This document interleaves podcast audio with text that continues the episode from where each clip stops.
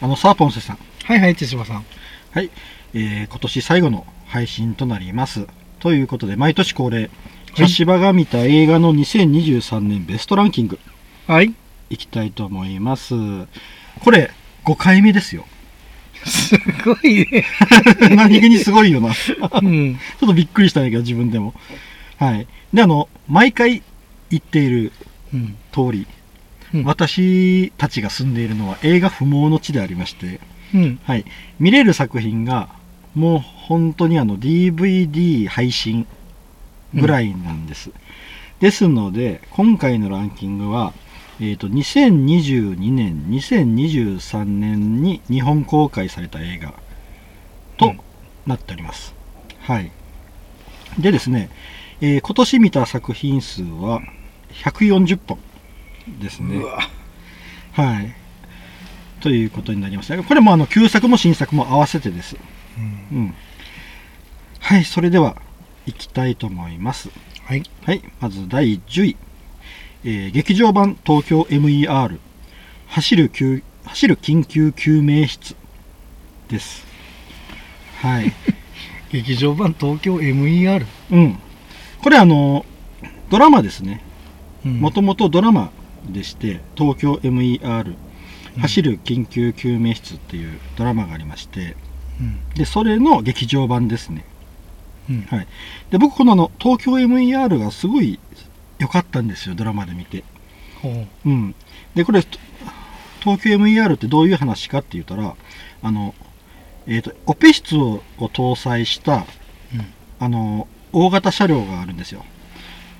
で、それに乗って、あのいろんなこう事故とか起こったところにうん乗りつけて、そこで人を助けるっていうチームがほできるんですよね。それが東京 MER。う。で、これが東京都知事直轄のうん医療チームになってるんで、うん。うん。あの都知事が全部責任を持ってやるんですよね。で、そこにのチームのチーフドクターが北見っていう男なんやけど、うん。この人が、まあ、あの主役で、で、この人が中心となって人々を助けていくっていう作品なんです。うん。で、今回の劇場版東京 MER っていうのは何が起こるかって言ったら、あの横浜のランドマークタワーで、うん。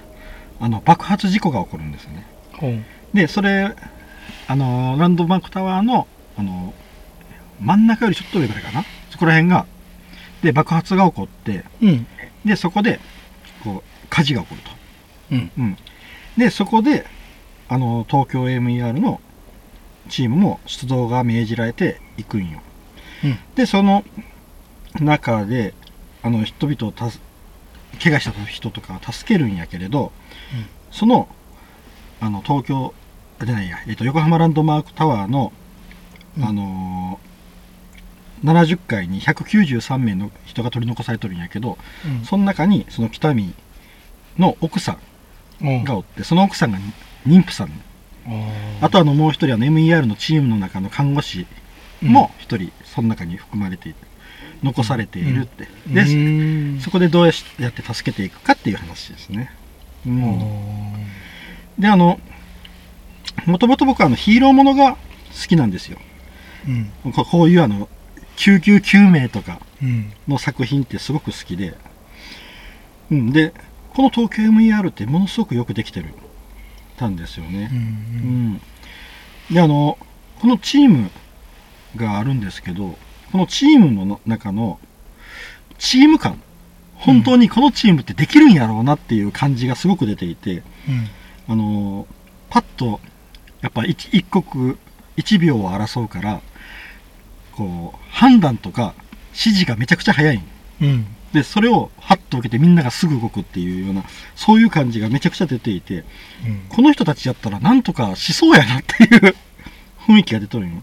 あうんーだから、これに出ている俳優さんたちはものすごい練習しとるし、努力がすごいと感じましたね。う。うんん。で、あのですね、これ、すごく内容は良かったんですけど、結局あの、10位にしたっていうのには理由があって、うん。なんでかって言ったら、あの、ドラマうん。ドラマ11話あるんですけど、11話のドラマプラス、あの、スペシャルが一つあるんですよ。うん。それを見とかないとわからないシーンっていうのがあるんですよね。はい。あまあまあ、見なくて、ドラマ見なくても、その、この事故のあれはわかるんですけど、うん。この出てくる北見チーフとかの人物の裏側にあるものとか、うん。そういうものはやっぱドラマを見てないとわからない。う。うんん。ものすごく僕はあの、この映画で感動したシーンもあるんだけど、その感動したシーンも、やっぱりドラマを見ていて、見ていたから分かったんよな。うん。それがあって、やっぱりこう映画一本として全てが理解できるということではないということがあって、ちょっと10位にしましたね。うん。うんでも、うん。うん。この東京 MER っていう作品自体はすごくいいです。うん。あの、つちょっと、あの、と、突飛なように感じるかもしれないけれど、こういうあの、暗い事件とか事故とかある時代に、これぐらい清々しい作品があってもいいと思いましたね。はい。はい。あとあの、うん。エンドロールがすごくいいです。うん。エンドロールをぜひ見てもらいたいなと思いますね。はい。うん。エンドロールがいい。エンドロールがいい。うん。うん。まあこれは、うん、良かったですよ。はい。じゃあ次、いきます。はい。9位、えー、ザ・ファースト・スラムダンクです。ここで？うん、ここでザ・ファースト・スラムダンク。これあの、ポンセさん見たんですよね。嘘やろ。うん見た見た見た。見たんですよね。うん。で、あの、まあ、内容は別にも説明せんでもいいと思いますけど、あの、山王戦ですよね。山王工業戦うん。ですよね、湘北隊。その湘北対山王工業戦の試合を CG を使ってものすごく精密に 見せてくれたっていうやつですよね。うん。それプラスあと宮城亮太のドラマが間に挟まってっていう話ですよね。まあこういう内容ですけど、あのまあ CG アニメでバスケットボールの一試合を描くっていうありそうでなかったことをうん。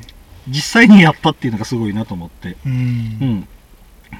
で、これ結構あの転換点になる作品やなと思っていて、あの日本が、今でもやっぱセル画のあれが多いですけど、CG アニメの使い方の一つの転換点になるんかなってちょっと思いましたね。あともう、世界でこれだけヒットしたら、うん。それはすごいと思いますね。それは素晴らしいと思います。だってあの、10フィートの第ゼロ、第ゼロ巻あれ何回聞いたことやらっていうやつですよ。街中とかテレビなんかとか、どこで、あ何回もあの 音楽を聴いたし、どれだそれだけ流行ってるってことですしね。あのでも主題歌歌ってた人もね今年ああ、ミッシェルガン・エレファントのうん千葉さんですよね。あの、初めのオープニング曲を歌いよった人ですよね。うん。で、あのーじゃあなんでこれだけ僕はすごい良かったと思うんですけど、9位かっていうのは、うん漫画を見てないと多分あの内容はわからないと思うんですよ。あのうん結局、この山王工業との試合を丁寧に描くということをしているため、あの、キャラクターとかの説明とか、背景とか、あの、そういう部分は一切のけてしまっとるんですよね。うんううんん。だから、あれ、何も知らない人、スラムダンクを知らない人があれをパッと見たら、多分あの試合、何かの決勝戦やと思う。と思うんです。んだけど、あれって結局あのインターハイの2回戦うんなんよね。ううんん。で、それプラスあの最後の、あの、ルカワと桜木のタッチ、うん。あれもどういう意味があるかっていうのは多分、あの映画しか見てない人って多分わからない。あし、山王工業の相手もどれだけ強いかっていうのは多分、まあ一応宮城亮太のあの、お兄ちゃんがこいつらを倒したいっていう、あれは描かれていたけど、ーうん。多分山王工工業がどれだけ強いチームなのかっていうのも多分、漫画を見てないとわからないと思うし、うん。うん。だからあれは結局あの、ファン、ファン映画なんですよね。うん。うんうん。だからそういう点で、ちょっとあの、すごく、多分日本アニメの転換点になると思うんだけれど、9位にしましたっていうところですかうんうね。うんん。そうですね。はい。水曜どうでしょうみたいな感じですね水曜どうでしょう？のあの DVD いきなり最終回をがナンバーボリューム1で出されたんですよねああ、それ僕全然知らんけど、そうなんや。最終回を出した、先に出したんや。そうのベトナム横断なんかーん。何やったっけ？ベトナム縦断か？うん。あのあのえっ、とあのスクーターの旅みたいな、ああ、なんか処理ますね、スクーターの。うんあれのあそうそうそれがボリューム1でめちゃくちゃ面白いんやけど、うん。それは最終回やったんや。それ最終回のやつらしい。でもほんで他の見たくなるやんうん。前のやつを見てみたくなるえ、遡っていくんやね。なるほどね。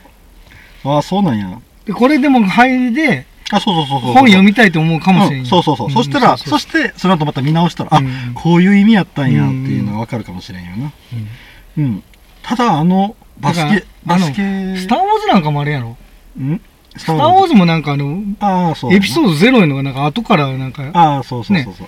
ちょっ4と違う。なんかなんか時系列がなんかようわからんのよねあれ、あの、4、5、6ってあって、うん。そっから遡って、うん、その、ルーク・スカイ・ウォーカーの父親の話が1、2、3ってあって、うん。で、その後、7、8、9っていう、今度、この先の話がまたあるっていう順番で公開されたんかな。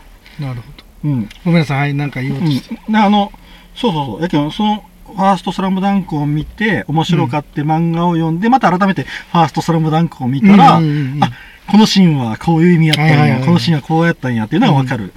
かもしれんな。あれにこうちょいっと一瞬こう出てくるいろんな、うん。あ、のーライバルたちがおるやとか。仙道とか、うん。あの辺の、うん。ねうん、また見たことない人はあれ見たらこいつらかっこええってなりますよねなるね。うん。やけん、ね、あのーあのメガネ君もね、なんであそこにおるかってねあそこにおることの、ね、うんどれだけ 彼が努力したかっていうのも、ん多分漫画読んで、また見たらわかると思うしな。あうんーわかるねうん、でもこれ本当にすごい作品だと思いますね。はい、うん。よし、じゃあ次、8位。8位は、ガーディアンズ・オブ・ギャラクシーボリューム3。何長いな名前うん。これはあの、マーベルの作品で、あの、ガーディアンズ・オブ・ギャラクシーっていうチームがあるんよね。うんうん。で、この、このチームの物語のラストの作品です。ガーディアンズ・オブ・ギャラクシー。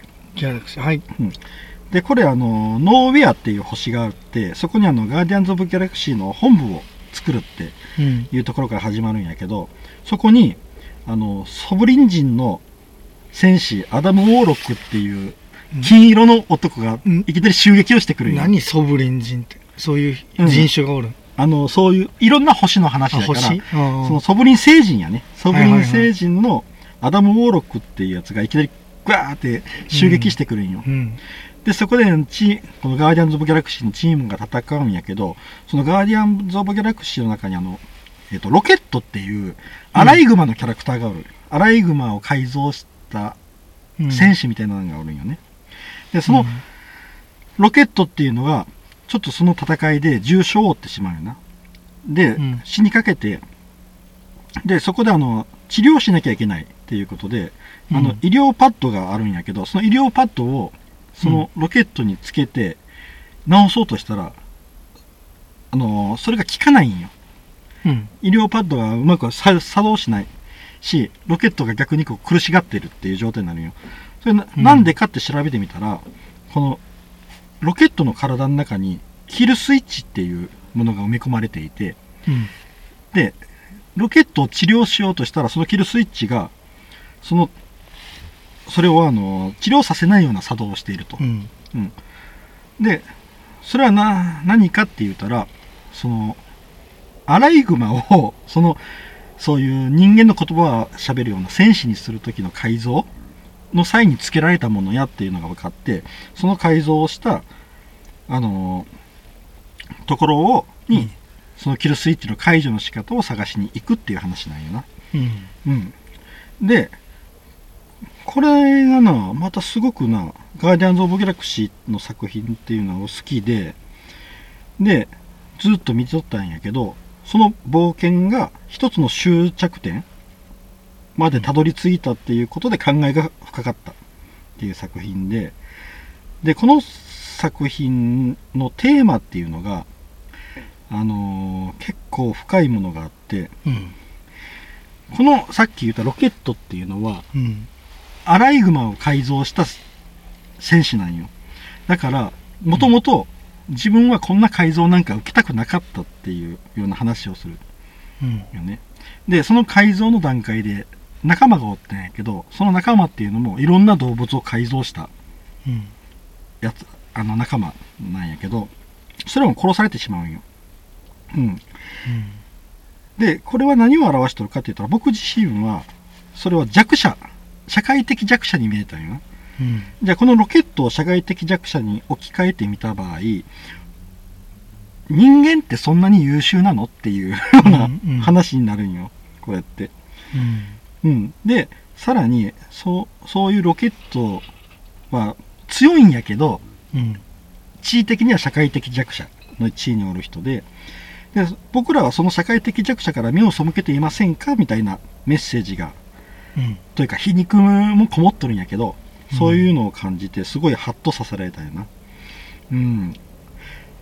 で、ものすごくいいイラストやなと思ってね、このガーディアンズ・オブ・ギャラクシーっていうチームの作品においてはすごくいいイラストうん。を迎えたなって思って、うん、8位に入れたんですが、じゃあなんで8位にしたかって言ったら、これもうん。予習が必要な映画なのね。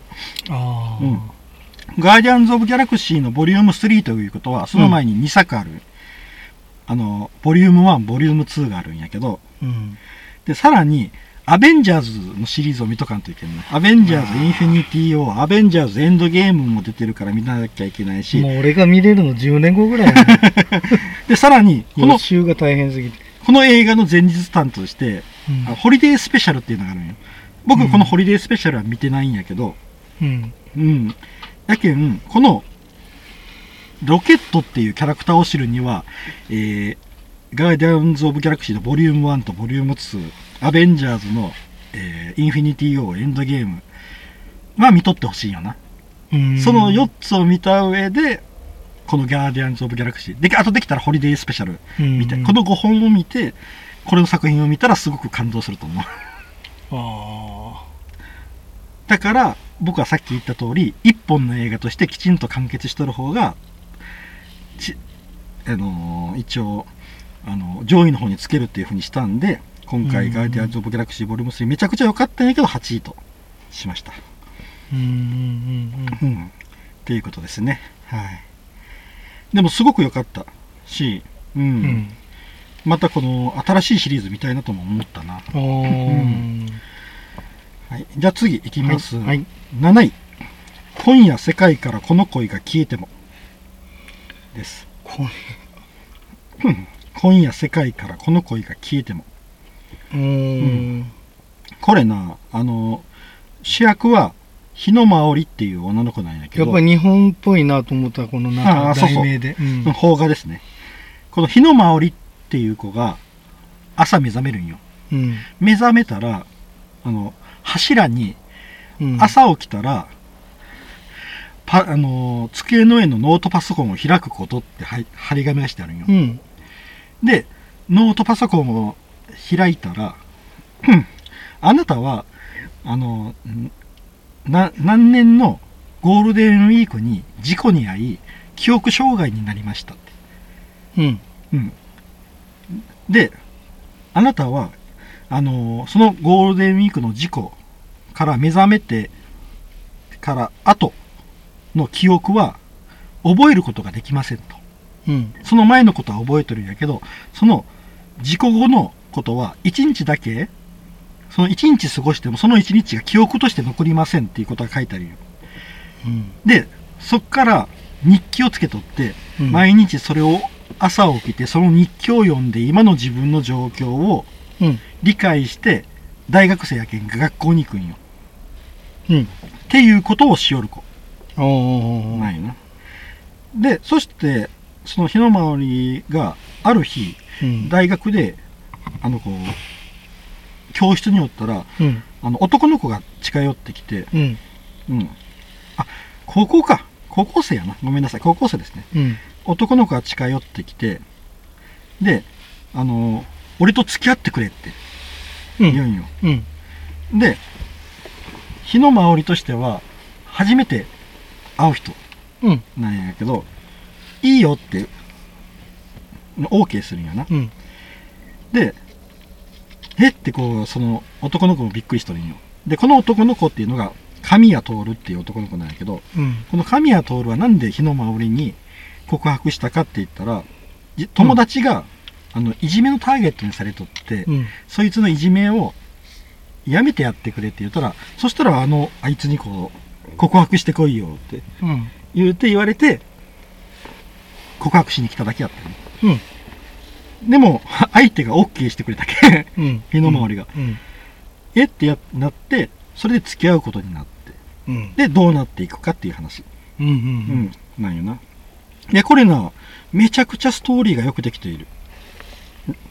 うん。よくできてる。で、あの、あの、構成がすごいうまいんよな。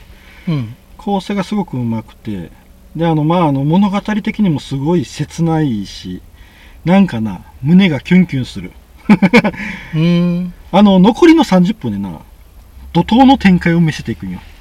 うん。えー、えー、えー、みたいな。うん。で、最後には感動の涙がダバーっていう感じの。うん。すごく良かったですね。あの、この日の回りの親友の泉ちゃんっていう子がおるんやけど、うんその子がすごくい良くてね。うん。いいキャラクターでね。ううん。うん。もうすごく切ないけどめちゃくちゃいい話でした、これ。これは掘り出し物でしたね。うん。うん。すごく良かったです。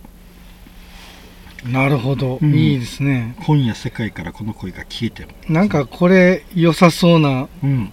匂いがプンプンしてます。よかった。うん。よし、じゃあ次行ってみようかな。はい。6位。エブリシング・エブリウェア・オール・アット・ワンス。でもまあ長いなぁ。うん。エブリシング・エブリウェア・オール・アット・ワンス。これあのな、すべてのことうんすべての場所？うん。うん。は、アットワンス、オールアットワンス。オール・アット・ワンス。すべて一つ？ー なんやから。これな、あの、3章仕立てで、第1章のうん。タイトルがエブリシングなんよ。第2章がエブリウェアなんよ。で、うん第3章がオール・アット・ワンスなん。ああ。それ繋げとるだけというね。うんそれ、つながりあるん、うんあの、書く話には。各話、うん、全部あの、繋がってる。つながってる、うん当然。これな、どういう話かって言ったら、うん。エブリンっていう女性が主役なんやけど、このエブリンがね、あの、コインランドリーを経営しよるよね。うん。で、あと、まあ、あの、夫がおるんやけど、その夫が頼りにならないと、夫と。うん。で、あの、あと父親がおるんやけど、父親は車椅子で介護が必要。で、あとあの、娘がおるんやけど、その娘もちょっとあの反抗期気味でって。うん。で、そんな、えエブリンが、あのーこの税金の支払いで、うん。いろんなこう領収書とかを、その税務署に持っていかないけんうんだったよね。で、そこの税務署の方に、その父親と夫と行くんよ。うん。そしたら、その税務署に行って、着いて、で、エレベーターで上がるときに、エレベーターの中におおったら、うん。その夫が急に人が変わるんよ。うん。あの、一回しうつむいてパッと顔を上げたら、人が変わったようになって、うん。で、あの、人が変わるのは性格的に変わる、性格的に、。性格的に凶暴になるとかなんかそういう、うん変そう変化があるわけよね。そうそう。あの、いきなり、こう、日傘かなんかがこう、パッうん。と開いて、うん。で、あの、エレベーターってあの、監視カメラが上についてるけど、うんその、そこを、その傘で隠して、あで、その後、ノートを、ノートというか書類出して、そこに、あの、ブワーって文字を書くんよ。で、それをエブリンに渡して、いいか、こあのー税務、あのー税務の担当官の前に行ったら、これをやれって言って、うん。渡すんよ。で、頼むぞって言って、そしたらまた、ういきなり下向いて、ふっと顔を上げたら元の夫に戻っとったんよ。うん。で、あ、奥さんに対して？そう、奥さん、うん奥さんに対して、そのなんかさ書き置きをバーっと渡して、これをやれって言って言って、はい。で、元の夫に戻ったと。うん。で、そしたらエレベーターがついて、ずーっとこう行って、担当官のところに行って、全部そういう領収書とかなんとかを見せて、うん。監査してもらうんやけど、うん。その間に、あその書類を見るんよ。そし書かれたことを見るんよ。うんそしたら、靴を反対に履き替えて、で、なんかあの、イヤホンがあるから、このイヤホンをつけなさいって。うん。で、あ、あ、逆か。そのイヤホンをつけなさい。で、その後、靴を反対に履き替えて、うん。で、そのまま、あのーこの廊下の先に倉庫があるから、そこに意識を向けて、横のイヤホンのボタンを押しなさいってうん。な書いてるんよ。で、それを実際にやってみるんよ。うん。で、ボタンをピッて押したら、自分の意識だけが、その倉庫に向かって引っ張られるようにこう、ヒューンって移動するんよ。うん。そしてその意識だけがその倉庫に入ったら、うん。夫がおるんよ。うん。さっきさ隣で説明をしよった夫が、その倉庫にもおるんよ。うん。そしたらその夫が、その倉庫の中の夫が、実は、僕は別世界の、うん。から来た君の夫だって。うん。で、今、全宇宙に、あの、カオスをもたらす巨大な悪党がいる。そいつを倒してくれないかっていきなり言われるっていう話。いきなりなんか SF というかなんかあれになったね。うん、超 SF。タイムリープものとかそういう感じなんかなと思ったら、そういうわけでもない。そういうわけではない。あの別世界の話やな。それ今のエブリシング、エブリウェアやね。今のはエブリシングの話やな。まだエブリシングなの、うんでもこっからな、もっい、いろんな場所で言葉が出てきたことない。と、まだまだ、まだその、まだ？まだその説明段階やけ。あ、本当？で、これ、すべての場所でみたいなの言ったような気がしたんよ。まああの、すべての、ところになんかが覚えて言わんかった。悪魔全ての違う。あ、違う、あの、全宇宙にカオスをもたらせる、全世界にカオスをもたらす悪党がいるからそいつを倒してくれて。それができるのは君だけだって言われるんよ。あーなんかあ、そうか、その、うん全宇宙に言うのがなんかエブリウェアと俺は受け取ってしまった。うん、そうそう。エブリウェアがそこに引っかかったのかな思った。あの了解了まあ、あの、ここうん全世界というだけ、これはあの、あの、あの別世界のことだな。あその別世界共有、共通の悪党がおるって。あ。うーんそいつを倒してくれっていう話になるよな。はいはい。うん。まあ、こういう話って今すごく多いよ。異世界があって、そこには違う自あー異世分が。界のね、転生ものみたいなやつよねうん、。そうそうそう。そういうのがいっぱいあるんやけど、うんうんうんあちなみにこれ、日本のやつ、あ、これはな、あのーアメリカで作られた中国人の映画かな。だからな、あの、カンフーが多いんよ。カンフーシーンが。あうん。カンフーシーンがめちゃくちゃ多い。うん。で、これはあのアカデミー賞取っとるけんな、作品賞。ーええうん。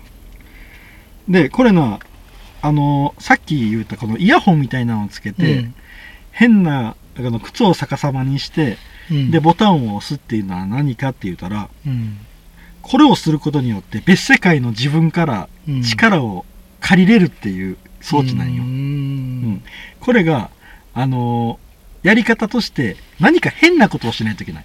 何か変なことをして、うんで、その変なことであればあるほど、うん遠い世界の強い自分、強い別世界の自分からの力を借りれるっていう 機会で、んそれが、そこがものすごくコメディになっとるよな。うんうん変なことをすればするほど、あの、大き、より強い力が借りれるっていうね。う。うんんで、戦いが全部カンフーだ。やから、うん、ちょっとあの SF カンフーみたいな感じでな、うんすごく面白いよ。ううんんなるほどで、あの、なんかな、僕はあのーこれがな、あの、うん僕らってジャッキー・チェンのカンフー映画で育ってきたやん。うんその、カンフー映画って、やっぱこう最後に強い敵がいて、それカンフーで倒して終わり。うんこれって、この映画のカンフーって、最後は全然別方向に行くんよ。相手を倒すのではなく、相手を幸せにするカンフーになるんよ。それがすごくカンフーの新しい使い方やなと思ってな。うんで、なんかな、これ見よって後半の方でなんか感動してしもたんよな、僕。ううんん。で、この作品の CM を見たときに、うん。アカデミー賞作品賞受賞ですって言って出てきたら、うん。おばちゃんが ヒューってなんかこう、うん。あのー倉庫に吸い込まれていって、で、うんなん。か変なこうカンフーしたりしたり、なんかわけわからん作品なんよな。うん。で、なんでこれ作品賞に選ばれたんやろうって、すごい不思議やったんよ。だけどな、ちゃんと見たら、めちゃくちゃこう、愛と優しさが満ち溢れた作品やったんよ、これって。うん。今の説明だけではわけわからんと思うけど。うんうん。けんな、すごくな、うん。なんか、あ、ああ、作品賞取るなぁとも思った。うん。あの、やっぱこう、今アジア系の流れが来てるから、アジア系の人が出てる作品だから撮ったのかな、みたいな邪推もあったんやけど、うん。でもちゃんと見たら、うん、あ、撮るねっていう、カンフー映画なんやけど、めちゃくちゃ幸せにな気持ちになれるうんうんうん。映画になってて、うん、なんか納得したっていう感じかな。なるほど。うん、でな、この作品ってめちゃくちゃ情報量が多いんよ。うん。あのー一個一個のこの、さっき言った掃除も分かりにくいし、うん。その力も分かり、ちょっと分かりにくいし。うん。うん。説明があんまりないの？だけ字幕で見、僕初め見たんやけど、うん字幕で見た時にな、よく分からなんだんよ。うんだけど吹き替えで見たら、入ってくるうん、入ってくる入ってくる。吹き替えの方がおすすめですね、これは。う ん情報量がちょっと多すぎるんよ、これ。あうん。あいや俺基本的に吹き替えやもんねうん。字幕はそれがあるから嫌だよ、うん。結局その映像と字やったら字ばっかり見て、うんなんか映像があんまは入ってきてなくて話がなんかよく分かってないぞみたいになってくるうん。そうやな。うんこれは本当情報量多すぎるから、日本語吹き替えがおすすめですね。はいあとあの、えーとな、あと、あともう一個だけ。この、このエブリンっていうのはな、あの、本当に何も持っていない人なんよ。うん何も持っていないからこそ世界を救ってくれって言われたんよな。で、そういう設定もすごく良かったなと思った。あの、うん人間なんてもうね、みんな何も持ってないと思っとるやけ、うんんうんそういう自分らももしかしたら何かこう世界を救ったり変えたりすることができるかもしれないよねって思わせてくれるような作品になっとるのもすごく素敵やなと思いました。はい、はい。よっしゃ、じゃあちょっと次行こうかな。はい。はい。5、えー、ミセス・ハリス、パリへ行くです。はい、ミセス・ハリスミセス・ハリス、パリへ行く。はいうん、これあのどういう作品かって言ったら、あのー1957年の話なんよ。うん。で、あの、ロンドンの話で、そこにあの、ハリスさん、ハリス夫人っていう人がおって、うんそのハリス夫人はあの、夫が戦争に行っとってやけど、うん。その夫が生きてるかどうかわからない状態。で、ずーっと待ってるっていう状態で、うん。で、いろいろこうあの、あの、家政婦みたいなことをしながら生活しとったよな。うん。うん。で、ある日、そのお金持ちのところの家政婦に行って、こう掃除とかしよったら、たまたま、あのーえっ、と、タンス大きなこう、クローゼットかな？クローゼットがあって、その中に、あのードレスが飾ってあるのが見えたんよ。で、そのドレスに一目惚れをしてしまうんよな。うんうん、ハリス夫人は。で、自分もこのドレスが欲しいと。うんこういうあの、えーき綺麗なドレスが欲しいと思って、そこからお金を貯め始めるんよ。うんで、いろんな手を使ってお金を貯めて、で、パリへ向かって出発するんよ。うんで、パリ着いてどこ行くかって言ったら、クリスチャン・ディオール。うん。ほうで、クリスチャン・ディオールに行って、で、そこでドレスを作ってもらうために奮闘するっていう話。ほうほうほうほううんまあ、あの5位ですねかなりいいところに来てますけどうん。でもこれな、すごい良かった。あの老婦人がな、大暴れする物語なんやけど。うん。でもな、なんやろ、僕らは、あのー男だからっていうのもあるけど、あの、女性が着るドレスのっうんうんて、情報ないねあんまりうん、そう、よくわからんやろ。うんでも、その、ドレスとかオートクチュール、うんオートクチュールあの体のなうん。あのあれをちゃんと測って作る一点物うん。のオートクチュールとかそういうのがどれだけ人を幸せにするかとかその意義とかがなんか分かった気がするんよこれこの映画見てうん。んそうそうなんよなであのクリスチャン・ディオールって本当にある会社やんでそこで、うんよくこのクリスチャン・ディオールもこれよく OK したなって思うんやけど この映画うん。割とこのクリスチャン・ディオールの中の結構いざこざとかが描かれとったりしてうんうん。あれなんやけどな。でも、ちゃんとクリスチャン・ディオールも、あのーこれ映画で得しとると思ったし、あのーなさっきも言ったように女性にとってのドレスの大切さがめっちゃわかるし、で、すごくな、この物語がな、粋な話なんよ。粋な話でな、うん。うん、みんながこう、ちゃんと一人一人の物語がきちんとしていて、ちゃんとみんなが一歩を踏み出すような形になっとって、まあまあ、すごいな、上質な作品でした。うん、おお。上品で上質な作品。うん、なんかな、最後の方もちょっとグッと来てしもたんよな。感動したんよな。うん、おしゃれで上品で上質な作品。うん、すごくいい。おしゃれなんや。うん、おしゃれ。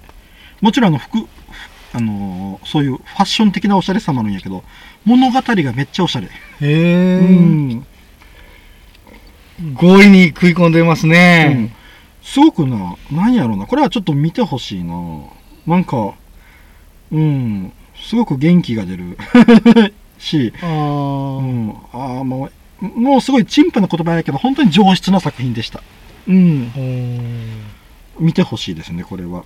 うん、うんうんうん。うんとてもいい作品でしたね。ははい。じゃあ次いきます。4位、い。はい。スパイダーマン、アクロス・ザ・スパイダーバース。うん。です。はい。これあの、スパイダーマンなんですけれど、あの、まあ、まあ、この前にあの、スパイダーマン、スパイダーバースっていう作品があるんですよ。アクロス・ザ・スパイダーバース。スパイダーバース？うん。で、うん。この作品ってどんなのかって言ったら、まああの、えー、マイルズ・モラレスが主役なんやけど、彼がスパイダーマンなんやけどね。うん。このマイルズ・モラレスが、あのーまあ、スパイダーマンとして活動を始めるんよ。そしたら、あのーやっぱりこう、なかなか家に、家からこう抜け出してスパイダーマンの活動をして帰ってくるとかするけん、やっぱ親とかに不信がられるんよな。うん。うん。じゃあ、えーどうしようかな、親に言おうかな、どうかな、とかってすごい悩み始めるんよ。うん。うん。で、そうやってこう悩みながらもスパイダーマンの活動をしているときに、あの、そその前作のスパイダーバースにグエンっていう、あの、女の子のスパイダーマンが出てきたんよ。うん。で、そのマイルス・モラレスはそのグエンのことがちょっと、にちょっと恋心があるんよな。うん。でそのグエンがまた、あの、やってくるんよな。あの、マイルス・モラレスのとこうに。ん。で、そこで、あの、グエンと一緒に、あの、活動をしようと思うんやけど、グエンは実は、あの、スパイダーバース、えースパイダーソサエティっていうところがあって、そこはな、いろんなスパイダーマンをうん。おる、まあ、チームみたいなもとことこなんやけど、うん。そのスパイダーソサエティから実は派遣されてきとって、で、そこで、そのマイルス・モラレスは一緒に活動するうちに、自分もスパイダーソサエティに入りたいってなってくるっていうお話なんやけど、うん。うん。ああ、ちょっと今の説明は、あまり、あれかもしれんな。うんいや、いや、いや、うん。これなんでかって言ったら、うんこの作品うん。が、うん。めちゃくちゃ、あの、たくさんのテーマ、3つぐらいのテーマをミルフィーユみたいにうん何層にも織り込んで作っとるんよ、物語が。うん。今、その中の一部分しか話ができないんだけ変なことになってしまった。うーん。実はこの物語の作り方ってめちゃくちゃすごいなと思ってて、うん。う。うんん。テーマがね、ほんとさっき言ったように3つくらいのテーマをうまーくこうな、うん。重層的に作っとるんよ、物語を。ううー。うんん。これはな、すごいです。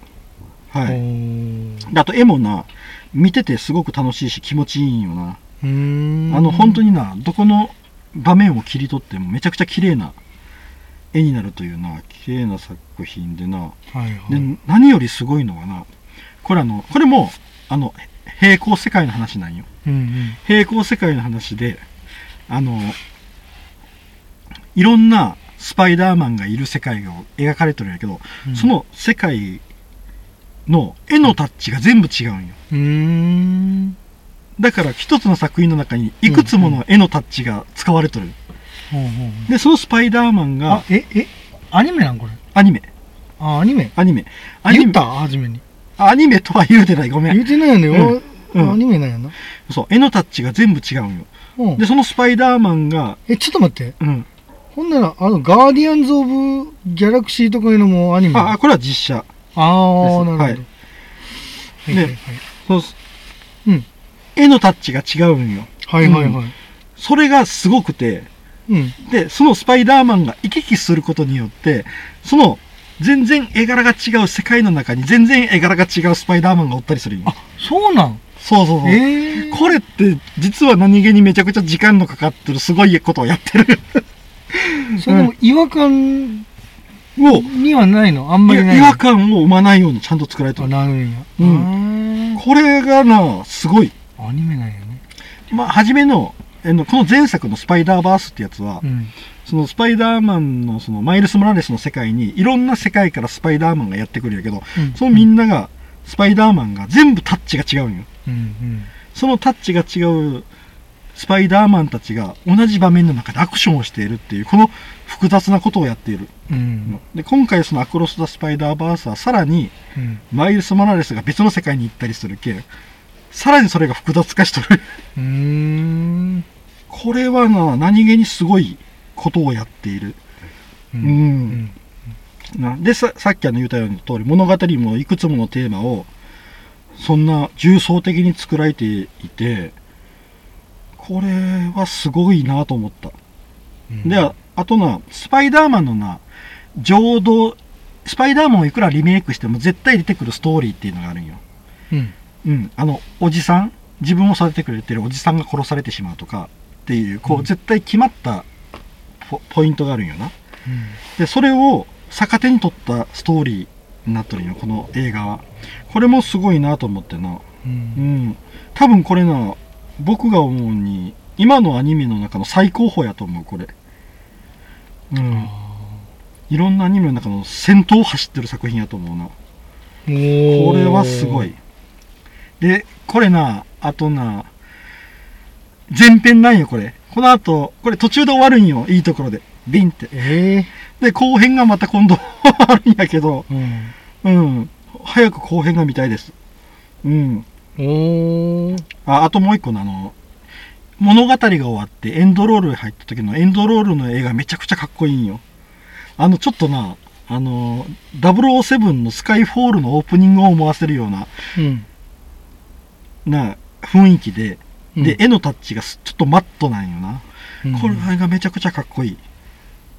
まあ、とにかくこれはな、うん、あの、最高峰やと思う、これ。アニメの、今のアニメの中の。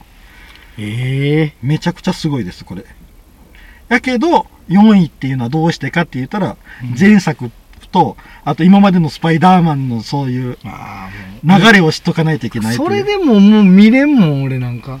そうやろ？そうなるやろ、うんやけん、やけど、やけど、4位に食い込むぐらい、すごく、すごい作品でした。見とる人にとったらいうことよね、これってね。だから。で、あとまた前編であるっていうこともあってね。うん。4位止まりなんやけど、本当やったらもうこれも1位でもいいぐらいのああ、ぐらいのインパクトはあるの。ものすごいです、これは。すごい。これ単品でこれだけパッと見たらどうなる？あのあの、それやったらスパイダーバースの、んまず、全くのその予備知識なしで見たら。あーあの、意味わからんかねえっ、と、やっぱあの、グエンとの関係性とかは多分わからんと思うけん、そこら辺の説明がないから、うんだから、やっぱあの、うん、前作は見た方がいいかな。前作は見た方がいいあ。の、スパイダーバース、スパイダーマン、スパイダーバースを見て、その後に、あのスパイダーマンクロス・ザ・スパイダーバースを見てくれたら、前作を見た方がいいうん、前作は見た方がいい。あのそのススパイダーマンその、の前作見る時点ではうん。意味わからんことないあそれはないと思う。大丈夫大丈夫。前作うんからでいけるんや、うんうん。大丈夫。はい。で,、うでもこれは参考になるんじゃないですかね、うん。他の人にも。うん。よしじゃあちょっと次いきます、はい。3流浪の月。あれ？うん。うん3位は流浪の月です。これはあの邦画ですね。うん。でこれあのどういう話かって言ったらえー、と主役は金井サラサっていう女の子なんやけど、うん、それは役名？役名です、かうん。金井サラササラサちゃんですね。サラサちゃんがサラサはサラサちゃん。うん。サラサは、えっ、とファミレスで、うん。あの働きよるんよねうん。でオープニングちょっとそのファミレスで働きよるシーンが始まるんやけど、うん。そのファミレスのお客さんで、あの学生たちがおったよな。学生集団が、その学生集団が「おいちょっとこれ見てみろよ」ってこうスマホの画面を見せる。でそこには何が映っとるかって言ったらある男が逮捕されるシーンが映っとったでその男っていうのはあの、えー、と小学生の女の子を誘拐したうん。大学生の男の、男えー男の子が逮捕されるシーンをまあ誰かがカメラで撮ったんよね、うん。それをアップしたんかな。とそのシーンやったんよ、うん。その場面やったんよな、で実はさその誘拐された女の子っていうのがサラサなんようん。でサラサはそれをちょっとこう、まあ、無視しながらでみんなも当然知らんのようん。なしながらこうファミレスで働きよると、ううんん、である日こうあのファミレスの仕事が終わった後に飲み会に行くことになったんよな。そのファミレスの、うん。でファミレスの飲み会に行ったらその一緒に働きよる人がが「あの金井さん金井さん」って。うん「あなた実はあのあの時の事件のあれなんですよね」って言われて言われるんよ。うん。そしたらサラサは「あそうですよ」って、うん、まあ普通にも別にも隠すことでもないってういう。な、っていうことであのうん。答えるんよな。うん。でそしてその後にあの飲み会が終わった後にあの仲のいい女友達がおって、うん。その店の中に。でその女友達と一緒にちょっとこの後あのまた飲み直そうって言って行ったんやけど飲むところがないから、それじゃああのあそこの喫茶店でいい？喫茶店ってカフェかな、カフェでいい？ってうん。なったんよ、うん。でそのカフェに行ってうん。で席座って注文しようと思ったらその店員さんがその誘拐犯やった、っていう話、うん、でこの誘拐犯っていうのが佐伯文っていう男の子なんやけどうん。もうあのそこからもうその事件からもう10年ぐらい経っとるけんうん。まあもうあの中年になっとるんやけどな。うん。うーんっていう話やな。誘拐犯誘拐されてちゃんと普通にいうん。生きて帰ってきたんやね。これが何かって言ったら、その辺のあれも出てくるの？うん、これはな、うん。何もしてないんよ。うん。何もせずにただこのサラさんの家えー、とサラさんの両親が亡くなっておばさんのところに預けられたんやけど、うん。そのおばさんのところとうまくいかなくて家に帰りたくなくて公園におる時にこの誘拐犯って言われる佐伯文に声をかけられて、うん。でそこについてって楽しく過ごしたんやけどこれが誘拐事件となってしまったという話。拉致監禁え拉致したみたいなことになったわけやね。うん。やけど何もないんよ。二人の間には。あただそうなん。ううん。ん何もない。うん。今今。あ恨みもないん恨みもない。うん。という今のポンセさんの反応がうん。とても大事なんよこの映画って。うんうん。これは何を描いてるかって言ったらうん。この絶対にうん。性的な何かをしてると思うやろ、うんうん。それないんよ。うんそこを、をテーマにしとるんよ。あこれあのあ実はなこれは違うあのもう あれで作品で。それだけどその実話を元にしたりしてああないいしてないしてない。あありそうやねなんか実まあ、話そうそうありそうありそうやけど。本当に何もしてない。ただ連れ回しただけっていう人うんそうそう。そうそうそうそう、うん。そう。これはそういう世の中がの人が描思っているペドフィリアうん。のロリコン。うん。あのショタコン。うん。まあ全部総じてペドフィリアの話なんよ。みんながそういう風にあのか彼は絶対に手出してなんかやっとるやろうと思っとるような意識をテーマにした作品うん。なんよこれって。これってすごいなものすごいテーマに難しい問題に立ち向かっとる、立ち向かっとる作品やなと思って、うん。うん、で実際にこの佐伯文っていうのはうん。ロリコンなんよ、うん。ロリコンなんやけどまああの理性で手を出してないんよ、うん。サラサに。でも絶対それってはたから聞いたらうん。絶対になんかしてるやろって思うよ。うん。その偏見の中で来とる。人なんよ。うん。さらにそのロリコンの人のうん。世の中への生きづらさうん。世の中の生きづらさっていうのをうん。描いとる。だからすごくな難しいテーマを描いとるんやけどこれをうんめっちゃくちゃえげつない完成度で映画にしとるんやこれ。うん。すごいよ。これはすごい。な何がすごいの？その。あのやけやけこの難しいこのテーマ。うん。え下手したら一個一個間違えたらへ変に取り取られかねないこのテーマをうんものすごい完成度でうん。映画にしているっていうところかな。うん。あの本当のロリコンうん。の生きづらさまで描いとるんよ。これってなかなかちょっとああそうそうロリコンを擁護するようなっあそうそうてそうそう。いう批判が出そうなってそうことねそうそうそうそうそう、うんうん特にあのやっぱジャニーズの問題とかがあったから、うんうんうん。余計にそんなのがよぎるんやけどうん。でもおえー、とロリコンの性癖を持っとる人でも真面目に生きてる人はいるはずなんよ、ああそれをおまあ抑えながら抑えてうん。でもロリコンっていうことは成人女性を愛することができんのよ、うん。その生きづらさうん。も描いてる。うん、うん。これって実はなかなか難しいテーマ。確かに確かに。手出したらちょっと怖いのあれやね。うん。その人らがどれだけの生きづらさをうん。抱えているかっていううのをん。きちんと描いていって。うん。でもの作品としてはものすごいえげつない完成度性的。うん。うんそうやな性うん。性的思考の少数派の人よね。そうそうそうそういうことやな、うん。特にこのロリコンショタコンっていうのはうんどれだけ大変か、あのえっ、もうと行動に起こしたら一発退場のやつやそうそうそうそういうことそういうこと。だからあの、性欲の処理の方法がないわけよ。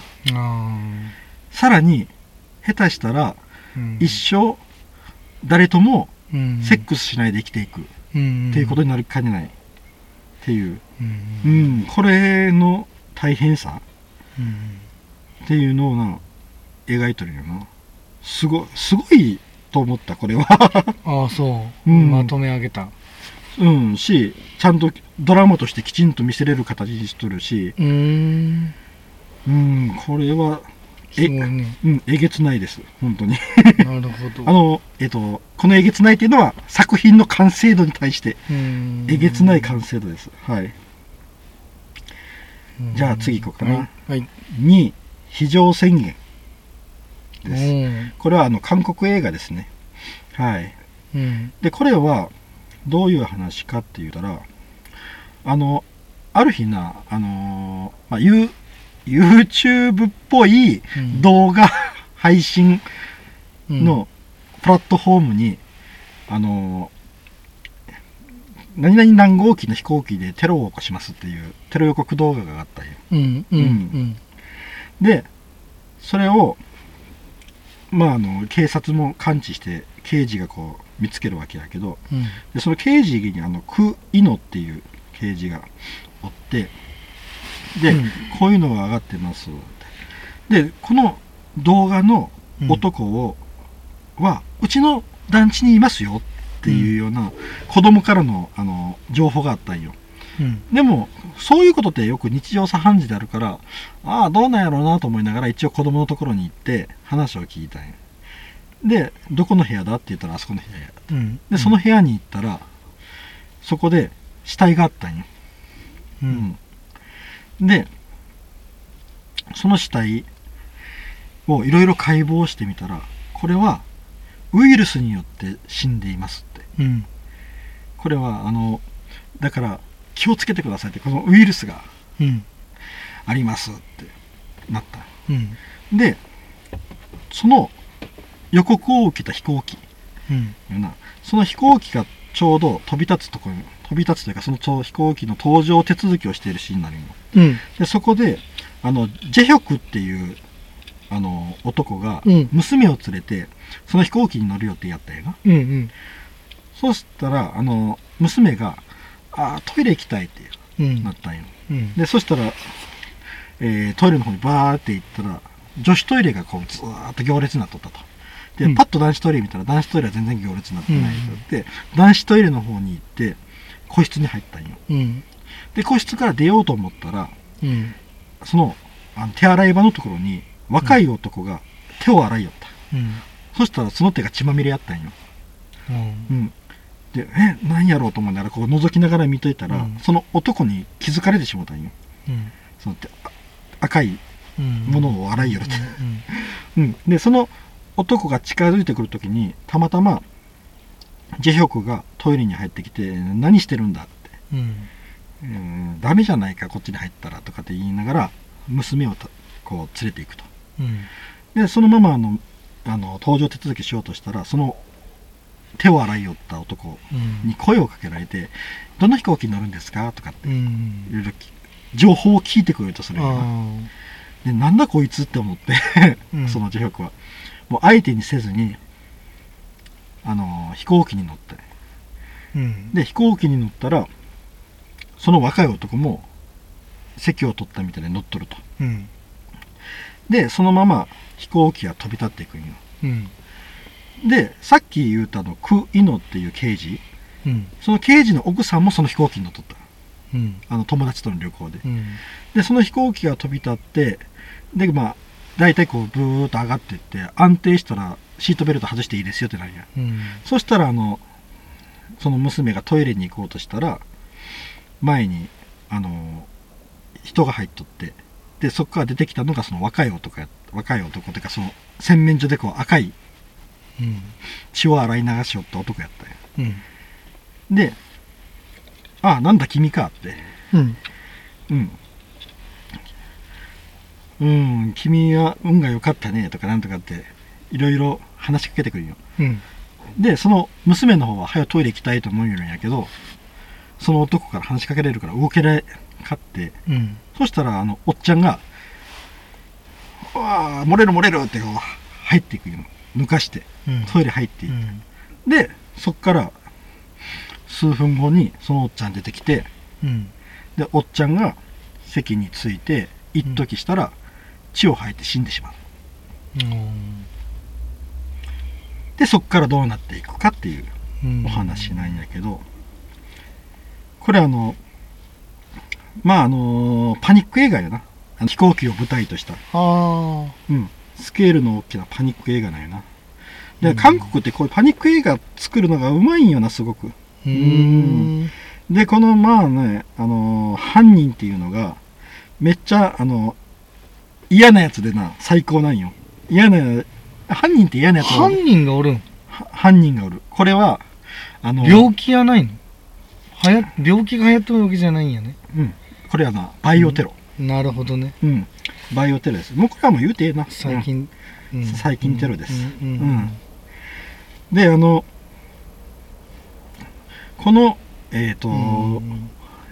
映画で起こる最近テロ？あ、俺やけ、あれなんかでもって、その、コロナ系の、うんその、あうんーそっちなんかなと思った。うんうん病気なんかなと思った。うんそれ非今常事態宣言みたいな感じなんかなと思って、非常宣言っていうのは。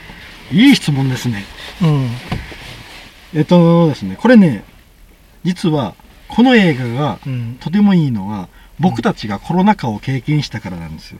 はいはいはい。コロナ禍を経験したから、このバイオテロの怖さがめちゃくちゃわかるっていうね。はいはいはい。うん。あとあの、これ、バイオテロだけではなくて、うん追い込まれた人たちの怖さっていうのも描かれるんよ。う。うんん。しかもこの狭いところの集団でね。う。うんん。で、だからコロナ禍を経験したから、この事件の怖さがめちゃくちゃ理解できて、うん、しまうんよな。それ、そこれがまた面白さをすごく引き上げてる部分もあるんやけど、うん。やけどな、それで思ったのが、実はこの非常宣言って、あのーすごいな、コロナ禍に取られたんよ。コロナ禍の始まりの時に。もしかしたらこの脚本っていうのはコロナ禍前に書かれたものかもしれんけど、それでもコロナ禍の間でこの作品を撮って、で、しかも、えっ、と、2023年で日本で公開、韓国ではどれくらいで公開したのかな？わからんけど、絶対コロナ禍の間で公開しとるんよ。うん。それができるっていうことがすごいなと思って。うん。で、こんなあの挑戦的な作品を作って、しかもめっちゃ骨太な話やし、うん。で、それをちゃきちんと公開できるっていう土壌がすごいなと思って。うん。あ、えっ、と、10月24日にクランクアップしとる。2020年10月24日。だから、コロナ禍が始まった、始まっとるな。2020年の10月24日にクランクアップで5ヶ月の撮影期間やけ、2020年の5月から10月の間で撮っとるんよ。うん。うん。コロナ禍の間にこういうバイオテロの作品を撮っているっていうね。いや、これはすごいなと思ってね。うん。し、話もすごく面白い。うん。うん。これはもう拾い物作品でしたね。すごく良かった。なるほど。この非常宣言っていうのはなんかな、あのー飛行機の用語で、飛行機の中であの、こう、運航が不能というか、うん。そういういろんなことが起こって運航が不能な状態になった時に出す非常宣言いうのがあってうん。それがあったらもうこの飛行機をまず優先的に着陸をさせることができるとかそういうようなことができる取り決めみたい。そういう宣言みたいやねなんか映画の初めにそういう説明があったんやけどうんなんかそんな感じだったと思いますとにかく優先をして下ろすっていうねうん。じゃあ次1位ですはい。はい、1位、メタモルフォーゼの縁側。うん、ちょっと待ってない。の、縁側？うん、メタモルフォーゼの縁側。日本、邦画？これそう、邦画。縁側なんかいうのがね、うん、そうやね。外国じゃないよな。うん。これな、あのーどんな話かって言ったら、うん。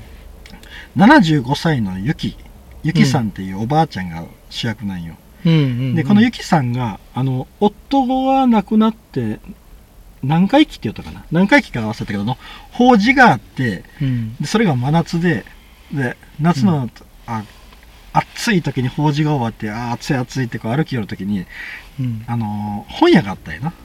で、その本屋に入って、ああ、涼しいって、うん 涼み寄る時に、まあ、本を見よったと。うん。で、そしたら、漫画本がひ平積みされとったんよ。で、その中の一冊の本に目が止まるんよな。で、それがすごい絵柄が自分が好みやった。うんで、その本を一冊買って、で、帰った。で、家帰ってその本を読んでみたら、あの、ボーイズラブやったんよ、中が。で、まあ、あらまあって言いながらこう読んでって、一回読み終えたら、すごく面白かったと。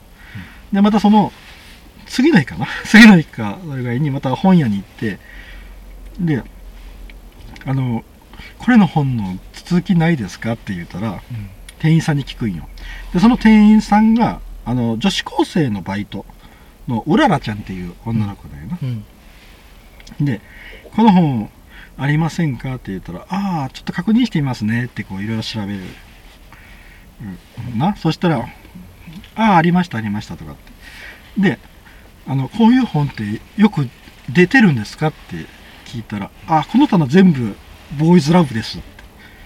うん。で、あなたも好きなのってこう聞いたら、ら、その女子高生とそのうららちゃんめっちゃボーイズラブファンやったんよ。うん。で、その二人が友達になりませんかって なって、その二人で友達になって、男と女？男と女じゃないです。あ女、女、女。女だ。うん。ほうほうほう。女性同士の、その、75歳のおばあちゃんと、うん18歳の女子高生のうん。ボーイズラブ好きの二人の、のが友達になって、そこから話が進んでいくっていう話なんやけど、これがな、めちゃくちゃ良かったんよ。うん。もうな、すごく爽やかな作品でな、う。あのそのこの二人がな、ボーイズラブの男の子二人やな、当然な、うん。のを見てキュンキュンしよるんよ。ん。で、その、キュンキュンしよるおばあちゃんと女子高生を見ながら、こっちもキュンキュンするんよ。なんか。へえ。で、これな、すごくいいのはな、うん。この75歳と18歳うん。で、絶対にこう、おばあちゃんと女子高生っていうような、おばあちゃんと孫みたいな関係になりそうなんやけど、うん。対等な友達同士なんよ、ずっと。うーん。うん対等な友達同士で、このボーイズラブよかったよね、とかってこうやるよ。うーん。それがね、すごくよいいんよな。じゃあ、さらに、そこからこう、あの、えっ、と、うららちゃんが、が、その、ゆきさんを喜ばせようとして頑張るような話になっていくんやけど、それがまたな、いいんよ、爽やかで。うん、爽やかな話だ。爽やか。で、あの、僕な、なんかな、後半ずーっとなんか泣きっぱなしになってしまったな、これ見よって。何？うん、あの、なんで？うん、なんか、いい何にき刺激されたんやろ？あの、すごくな、そういう青春が過ごしたかったんやろか。いや、す、すごくいいなと思ってな、こういうあの、多分な、純粋に感動したん？あの、多分うな、ん。あの、ものづくりをしている人うん。とかやったらめちゃくちゃこう、なんやろすごくな、このうららちゃんの行動にめちゃくちゃ感動すると思うんやけどな。あの、いろんなものづくりをしている人とか、ほうーう。ん。なんやろな。すごく良かったよ。めっちゃな、上品な作品なんよな。うーん。なん、何やろな。何が刺さったんやろうな。あの、やっぱこう年齢もあるかもしれんけど、女子高生が頑張ってる姿っていうのが、たまらんのかな。うん。そうなん？うん。その頑張り方っていうのが、なんか、なんいう、なんていうんだろうな。純粋なというか。純粋なというか、うん。うん、いいなって思ったんよな。ピュアな心になんかこう感動したんかね。あかもしれんな。うー。うんん。なん、なんでしょうね。うん、すごく、純粋だな というか、うーん。あの、あまあ、とある失敗というか、とあるこううん勇気が一歩出なくて、うん一歩の勇気が出なくて、うん失敗したりとかもあるんやけど、それもなんかわかるんよ。そその失敗もわかるんよ。あるよね、そういうことっていうのもあるし。うん。まあ、ただただちょっとこの、ゆきさんと一緒にこう、楽しみたいっていう、そのボーイズラブを。っていうね。ああ、じゃあ、例えば、同じ、茶芝さんに置き換えた同じ、例えばプロレス好きで年離れた人とかでうん。交流していくみたいなうん、そうやな。感じかね。うんこう、うんやっぱ共感二人がして、みたいなね。うんうんあの、あのー、なんて言うんやろな。あの、まあ、えっ、と、けうん、やっぱり何を話してもやっぱ物語のあれになってしまうな。うん、絶対見てもらった方がいいと思うけん、あんま言わん方がいいと思うんだけど。うん。あうんの、そっか。うん、わあ、言語化できんな、この、この良さを。うん。この良さをね、理想的なあれなんよね。だからその、うん。人間のやらしいところとかを、がを封じたような作品なんよね。で、多分気持ちいいんやね。すごい心地よかったんやね。心地よかったんやと思ううな。んうん、あの、見たくないようなところが出てこそ、すごい、あ、そう言われたらな、嫌なやつが一人も出てないわ。ああ、うん、あの、なんやろな、このうららちゃんが、うん。例えば、あの、クラスによって、うんであのまあ自分は BL 好きでうんでまあ座っとって。であのまあカースト制の上の方におるような女子高生がうん。おるんよ、うん。でその子らがあの BL 本を持って最近こんなの流行ってるらしいよって言ってこう話しよったらうららちゃんが向かってくるっていうのがあるんよ。うん。でそれも分かるんよな。あの自分がものすごく好きなものをそんなに軽くうん。流行り物みたいに雑に扱われていてこう、うん。向かってくるのも分かるんよ。うん。でそのいそのリーダー的な女の子がおるんやけどそのうん。イケてる組の。うん。でその子が海外留学をしたいってやって勉強を始めるんよ。うん。でそれをうららちゃんは別にあのー妬ましくも思わんのよ。うん。ただ頑張ってねって。うんいう風になっとるその気持ちも世界観もいいっていうこと？世界観もいいなそういうそこでこう邪魔してやろうとかなんとか言うんじゃなくてうん。ああ頑張ってねって。うん。うん。でその最後に彼女に対してうららちゃんが言う言葉もすごくいいし。うん。うん。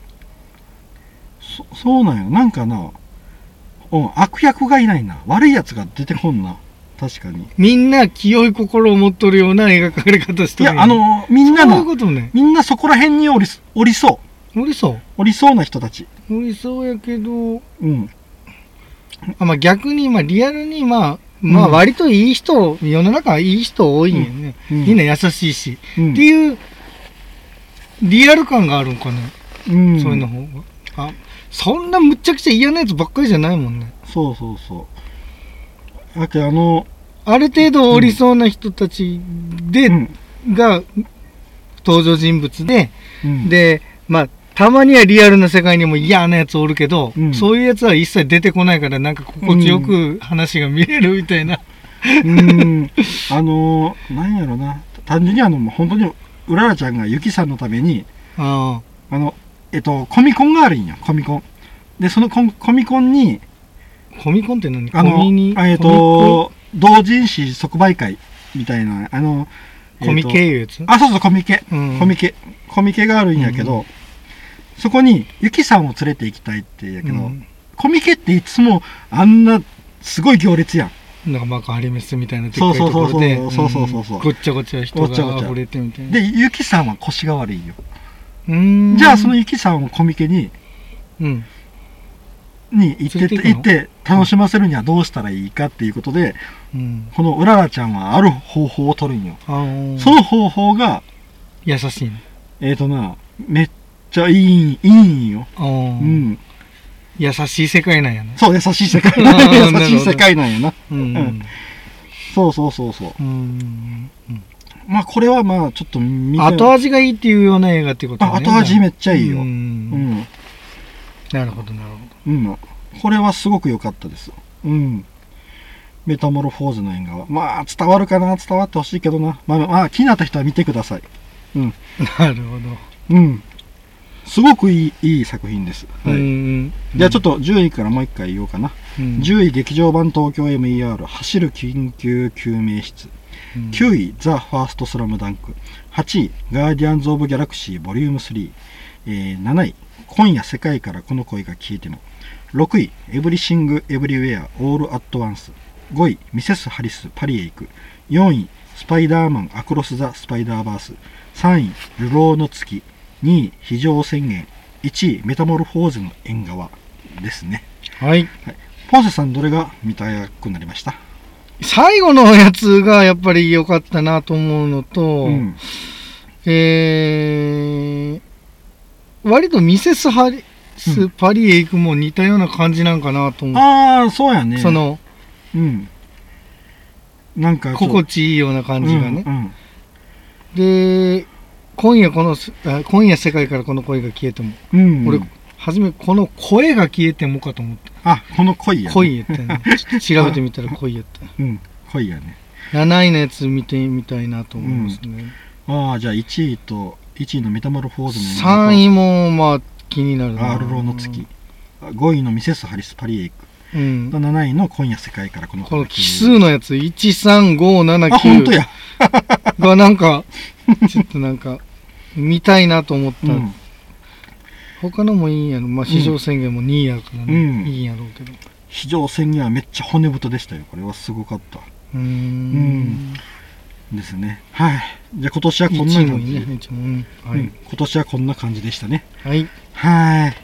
いやー疲れましたね。疲れたんや。一人で説明したもんね、はいというわけで、はい。これはあの今年最後の配信になるのかな？じゃあ皆さん良いお年を過ごしてください。はい。はい以上ありですがとうございました。ありがとうございました